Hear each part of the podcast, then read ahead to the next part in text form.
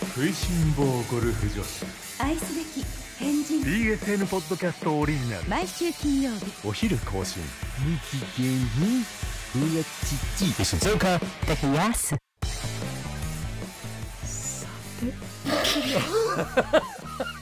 その飲み込むようなさて。話だし。そうなんですよね。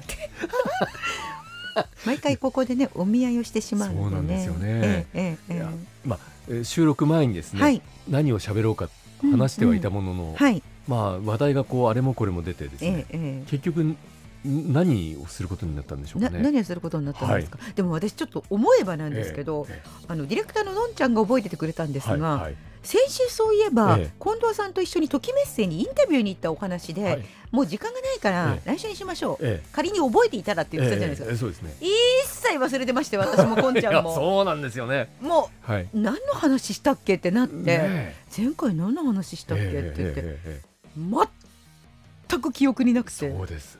じあの10年ぐらい前に、はい、とめせに東方神起のインタビューをしに行ったという話ですよね。話を最後にちょっとだけして、えー、もし覚えていたら次回しましょうって言っていたんですけど、え。ー、全く覚えてなかった。そのその話を続きよっていう話を全く覚えてなくて。忘れますね、ね、ディレクターののんちゃんに聞いたら、えー、こここういうの言ってましたよ、はいはい、あそうだったね、その時の話ですよ。あそうですそうですあの近藤さん本当になんで来たんですか、そこだからまあまあ私はファンだということもありまして、ええ。まあ立ち会い人があのいた方がいいだろうということで、特にいらなかったですよ 立ち会い人とか。何かこうトラブルがあった時にですね、ええ対処できるようにとか、はい、はいまあそういう思いがありまして同席させてもらいましたね。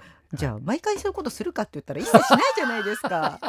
もう全く知らんぷりでなんか誰がどこで何をしてるかなんて全然興味もないのに 本当にねまあでもちょっとあのーことのえ？え最初の話をしはいますと、はいはい新潟ええ。で東方神起さんがええ。ライブをやるはい。ときメッセでええええ。2日間。はい。すごいね多くの方々がおいでになられて、ええ。それでこれもともとこんちゃんがインタビュー頼まれたんでしたっけ、こんちゃんができませんかって言ったんでしたっけ、あの時実はあのそれよりも数ヶ月前にはい。新潟で大きい K-POP のイベントがありまして、前も言いました、ええ。私と近藤さんがええ。記者会見も出たという、はいそうです。ビッグスワンで、はい。えまあ、それをあの番組でも結構あの、えー告知をしまして、まあ、でその告知だとかそういうのでこう、まあ、協力してくれたからっていうことで、うん近藤さんたち韓国の音楽好きでしょう。んうんうん。東方神起インタビューやりませんか？あっていう話になったわけです。ありがたい話で、ええええ要はあの先方からはい。インタビューどうですかって言ってくださった、よね。ありがたい話ですよがたい話ねでしたね。だからインタビューすればよかったじゃないですか。いやそうなんですけども、結局あのまあいろいろと局内ではい。あの話し合った結果、あ、はい。これやっぱり石塚さんの番組の場所が良さそうだというはい。ことになったんですよね。そうでしたっけね、はい。うん。でいや待ってくださいよ。えじゃあ私の番組は置いてかれるじゃないですか、はいはいはい。ということになりましてまあなんとかしてその、そこに同席できる。ちょっと待ってください。それあの番組の話じゃないですよね、ええ。同席することが目的ですよね。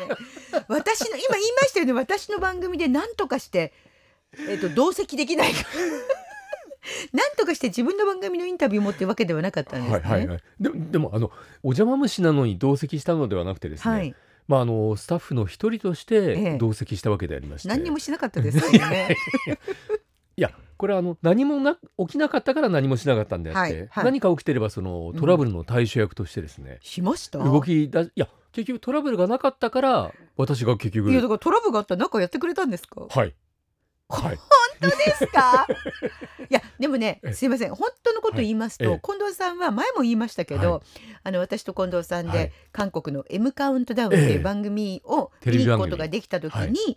あのつまみ出されまして、ええー写真はあんでって言われて、知らなかったので私たちはいいっていうふうに聞いてたんで、はい。写真を撮ってたら、はいあんでって言われて、えでその時に近藤さんすごく韓国の言葉で、はい。一生懸命あのスタッフの方にえ交渉してくれてね、ね。あの時あの近藤さんこんなに韓国語をお話しできるんだと思ったんですよ。なので、まあ、ちょっと前も言いましたけど、えその東方神起のお二人え。もしかして、あのー韓国の言葉が必要になる場合があるだろうと。ええだから私は実は近藤さんが来てくれるっていうのはちょっと頼もしく思ってたんあですよ。りがとうございます。そう思ってですね、ええ。私も言ったんですけどそうね思って。いやでも結果的にはもうチャンミンさんも、はい。ユノさんも、はいはい。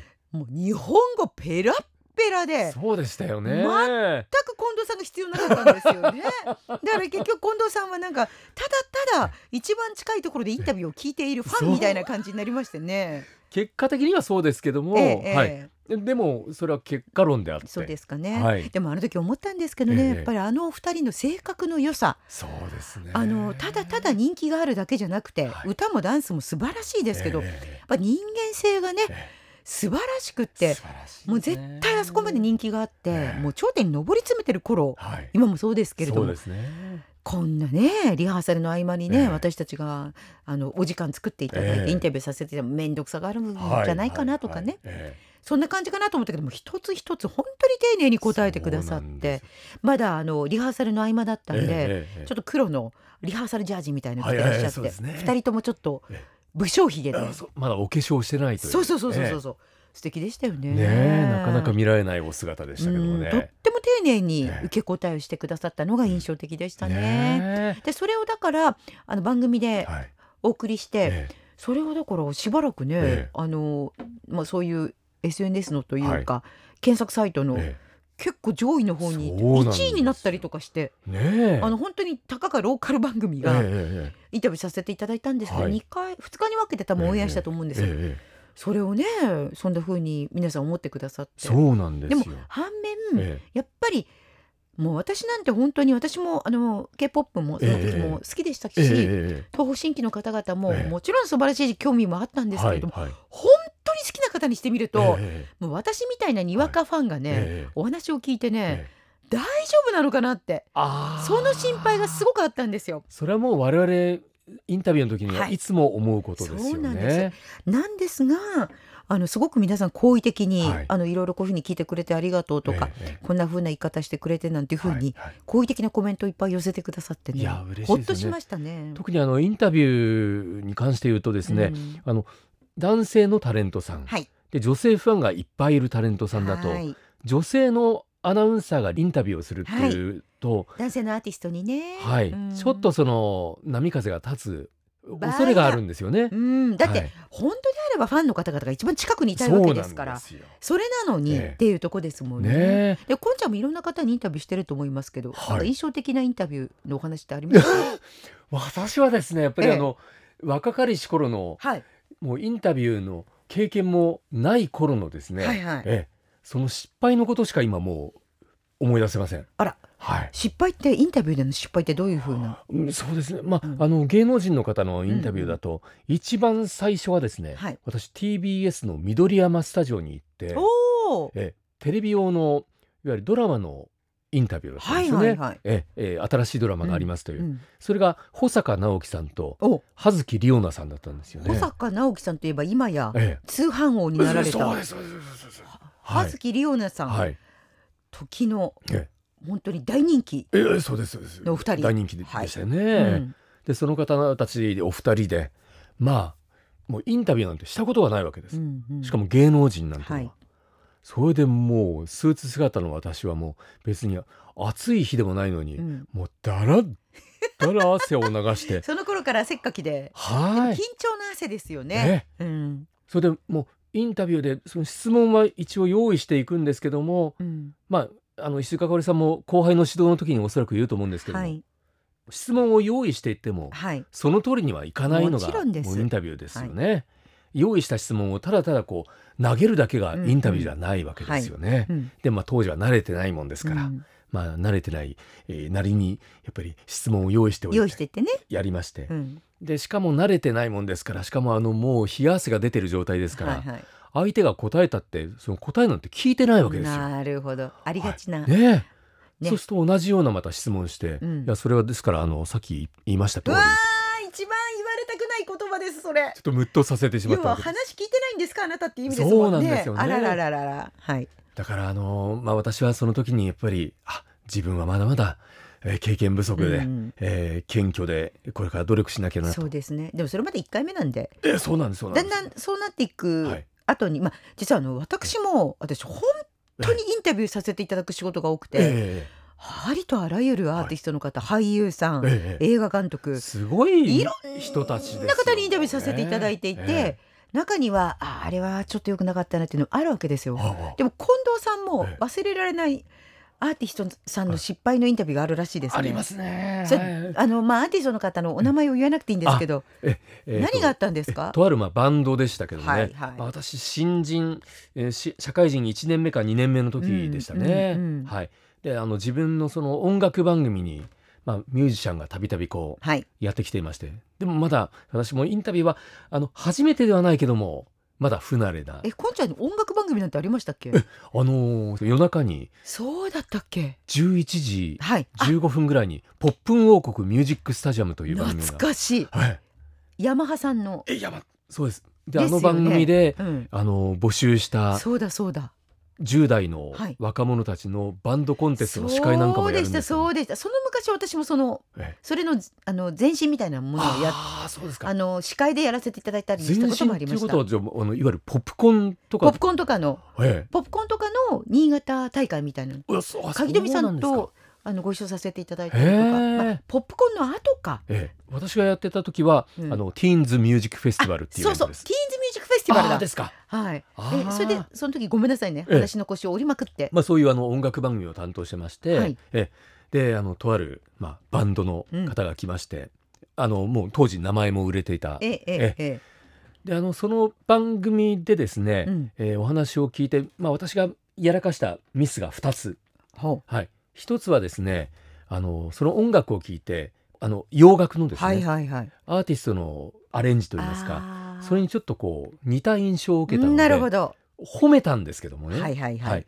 えまるで何々えーさんみたいな雰囲気ですよね。あー。褒めたつもりなんだけども、はい。もう今私が教訓にしてるのは真似をしたと思われたくないっていうのがまず絶対あるでしょうし、なるほど。あとその誰々さんみたいです。例えば A さんみたいですね。って褒めたつもりでもその人たちは A さんのことを好きだとは限らないので。なるほど。ええ、うん。だから誰々さんみたいですねっていうのは褒め言葉でも言っちゃいけないなっていうふうにそれ以降思いました。オリジナリティを否定されたというか、はい、あの要はモノマネしてますねって捉えられちゃったんじゃないかってことですよ,、ね、実際そのアーティストの方は、あの表情がそういう表情だったんですか？曇ったんです。あらららららら、はい、でなんか言われました？いその時は言われませんでした、はい、だけど気分を害したなと。っていうのは分かったわけですね、はい、そこの場の雰囲気で。はい、はい。でもあのインタビューはそのまま、まあ、収録だったんですけども、流れていきまして。はい。でそのコーナーではそのインタビューしたアーティストの方に決まり文句を言ってもらうというコーナーがありまして、えええ、でその決まり文句っていうのが「どうだいいだろう な」というコメントなんです。あの懐かしすぎます。その時のディレクターの顔が浮かびました。ええ、こういうことわざわざ言わせるのかっていうようなディレクターでしたね。そうですね、まあ、あの深夜の音楽番組で。お遊びでね。ええ。あー。でまあ数多くのあの有名な方がそれにいつも応じてくれてたんですけども、はいはい。まあその方たちも応じてくれたものの。くれたものの、はい。でどうだいいだろうなと言った後に私は必ずですねあの喘ぎ声を上げるっていうのがそこまでが決まりになってまして。もうあのディレクターの顔が浮かびますね。はいはい。どんなふうにやってるかと言いますとあのその時のじゃあアーティストを石塚さんあわかりましますどうだ？いいだろう。な？あああああというのが決まりだったんです。よくわからないけどはい、アウトです。わかりませんけど。でもそれを毎回どのアーティストを相手にもやってたわけです。そういう時代だったんですね。そうなんですよね。うん、でその方たちもやってくれたんですけども、ええ、言い終わった後でああのちょっとすいませんやっぱり、うん、ちょっと無理ですややっぱりあのカットしてもらえますか？やっぱりちょっとダメです僕たち乗ってはくれなかったんですね。やってくれたもののうんやっぱりカットしてください、なるほど。はいであのやっぱりこう険しい表情で、うん。まあさっきのその一件もあるんだありと思うんです。ますから。はい、はい。ええ。それはやっぱりあらかじめ例えばインタビューの前に、はい。あの実はこの番組にはええ。決まり言葉がございまして、ええええこういうことがあるんですよ。というのは言ってたんですか？言ってたんですけどね。え言ってたの？言ってたんね。言ってたんだけどやってみたらやっぱり NG って言ったんですね、ええそうなんです。それ近藤さんの声がダメだったんじゃないですか？リアルすぎてわかんないですけど、まあ、あるいはさっきああいうインタビューをやったこいつとはやりたくないというあことなのか。のさっきインタビューされた、はい。そのちょっとそこが気になっていて、ええええ。それも気になってるのに、ええ。わざわざ我慢してうんやりたくないことはできないよってこはい。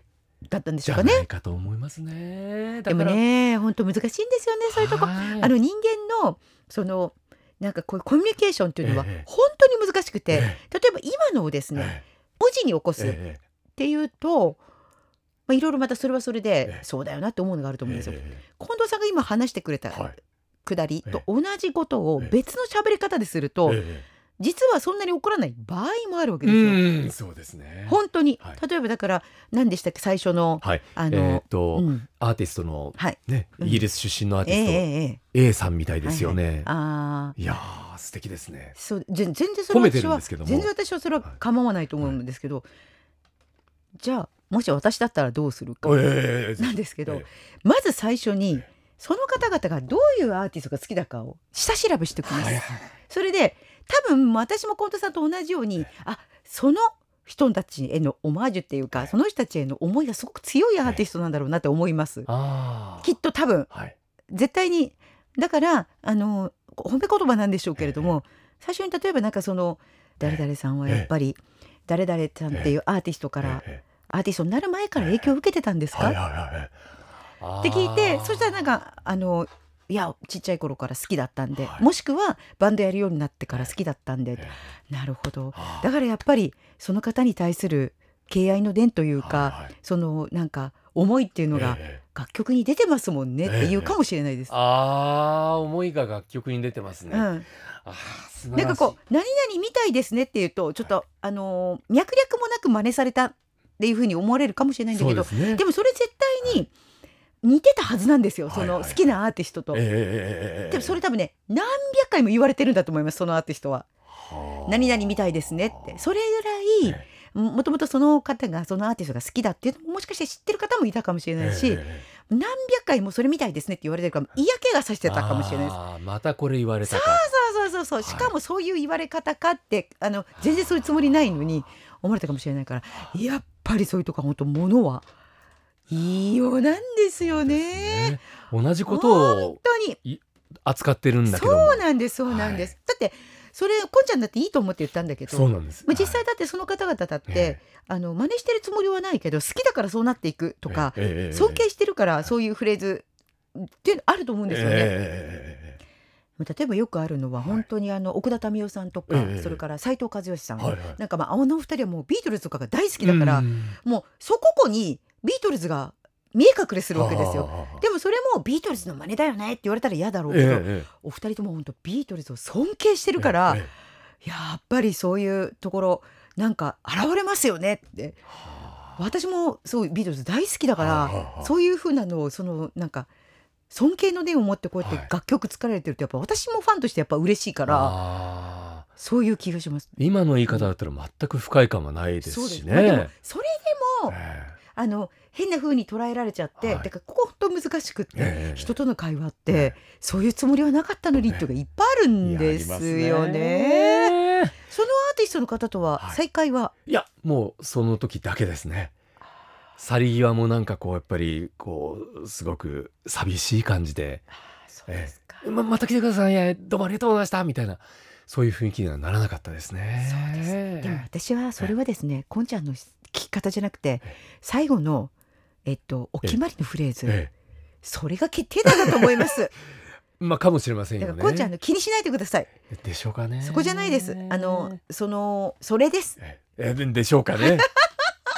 いや私も本当にうんそのインタビューで大いに反省した23歳ぐらいだったわけですけどもあのさらにやっぱり幼いなと思ったのはあの時ですねやっぱりそのアーティストがなんだ器の小さい人たちだなみたいにうん。ちょっとこう思っちゃったわけですよ。こんちゃんはそう思っちゃったわけですか？はい要はなんか言ってることをやってくれないで、ええこのぐらいやってくれればいいのにとこれぐらいのこと。でちょっとムカッとしてみたいな。あ。それがまた本当にもう今考えれば何考えてんだお前って、何考えてんだお前。え。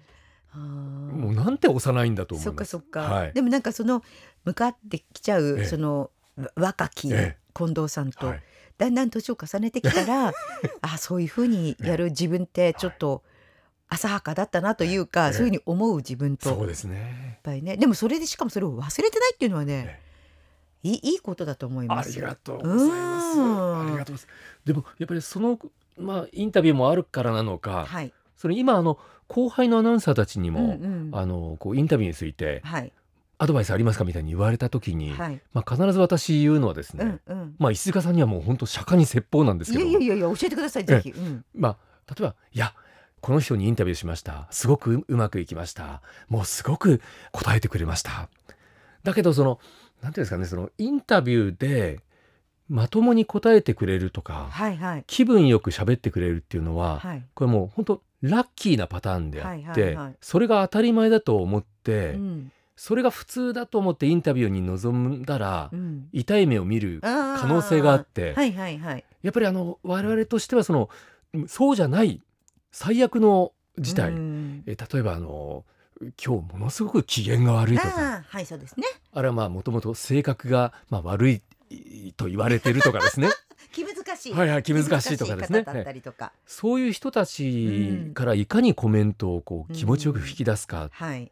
それぐらいの気持ちでいた方がいいですよ。とそうだよえね。あの気分よく答えてくれる人に出会ったらそれはあのあなたがうまかったんじゃなくてその方がラねッキーなんだ。そうだよね、ええ。確かに確かに。えそれそういうのは言うんですけどどどどう思われますか？いやその通りだと思います。あ私も何度も、ええあのすごくその方のせいではなくて、え今までの段取りで、はい。私がインタビューさせていただく段階にものすごく機嫌が悪いという方いらっしゃいました。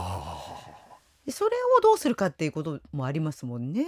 あその石塚さんがはいその収録をする、はい。その前の現場がでちょっといろんなことがあって、はあそうそうそうそう。石塚さんがいない現場ですねそうですそうです。はいはいはいはいはいそうそう。なんならもう私のインタビューはなしにするかみたいなぐらいな。はあでも私はせっかくあのいろいろ準備もして、はい。その方はなかなか有名な方でいらっしゃったんで。とある大物の方ね。とある大物の方でいらっしゃったんで、ええ。それを絶対インタビューさせていただきたかったんで、はい。もう5分でもいいからさせてくださいと、えそしたら最終的にはその方がものすごく乗ってくださってえもうこのインタビュー、えっと、もうお時間なんですいませんねって言ったらえ「いいよいいよ」って言ってえゲストからスタッフの方に「すいませんちょっとこれもうちょっと長めに時間取ってもらっていい?」って言ってくださって最初その本当に入り口がもうインタビューがなくなるんじゃないかっていうような話だったんですけれども、最終的にはものすごくこういいお話をいっぱいしてくださって盛り上がっててくださって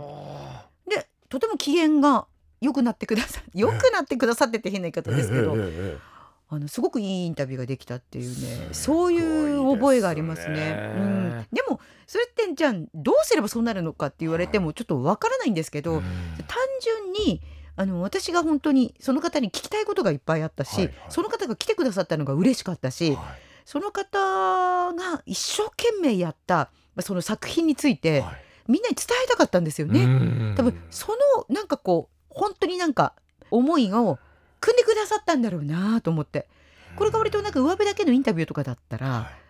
もういいよってなったかもしれないからそれはねあいろんな方にインタビューさせていただいたけど結構心に残ってますね。うん、あの最初が入り口が本当にあのもうやんないよみたいな雰囲気だったからなおのこと。それがどなたのインタビューだったかっていうのははい。はい。どうしたらわかりました。か BFM ポッドキャストオリジナル石塚高安無期限にブエチチそれはじゃあ覚えていたらまた来週いやー。お伝えしたいと思います。でも今のお話を聞いてやっぱりあの私もですね同業者としええ。て肝に銘じなきゃと思ったのはですね、はい。やっぱりそのこの人に話を聞きたい。あ会えて嬉しいとかですね、はい。その純粋な心の、うん。を差し置いてはい。あこの人とインタビューがうまくいくんだろうかとか、ね。なんかそっちの方ばっかりこう先行しちゃうとなんですよ。やっぱり向こうにそのあお会いできて光栄です。よく来てくれましたっていうのが伝わらないですもんね。ね。なんかえ結局、自分がうまくできるかどうかって、はいはいはい。自分目線でそうですあのね。その方じゃなくって自分がうまくできるかどうかなんてええ。本当はもうなんて言ったらいいんですかね、ええ。あのお相手の方がちゃんといい話をしてくださるかどうかっていうことがもう一番ですもんね。ねなんか今日こんな真面目な話してていいんですか？本当これいいお話です。いやポッドキャスト聞いてくださってる方にとってみるとつまんない会かもしれませんけどね。すみません。たまにはこんな時もこれが即興て。即興コメディ部門ですかね。コメディかどうかちょっと分からなくなってきましたけどね、ねうん。えあの今までお風呂でねええっともみもみしてる話とかね。そうですよね。うん、あの耳からはい。あのおじいちゃんが、はい。あの耳垢を吸ってくれるとか話とかね。ねえ。えそんなお話ばっかりしてたんですけどね。はい。すみません。ということで。いやあのいいお話を。えじゃあもし、ええ。あの覚えてたら、えそれがどなたかを。そうですね。聞きたいですね、はい。え言える範囲でえええ。お伝えしたいと思います、はい。では来週お伝えします。忘れてなければ。はい。また来週また来週です。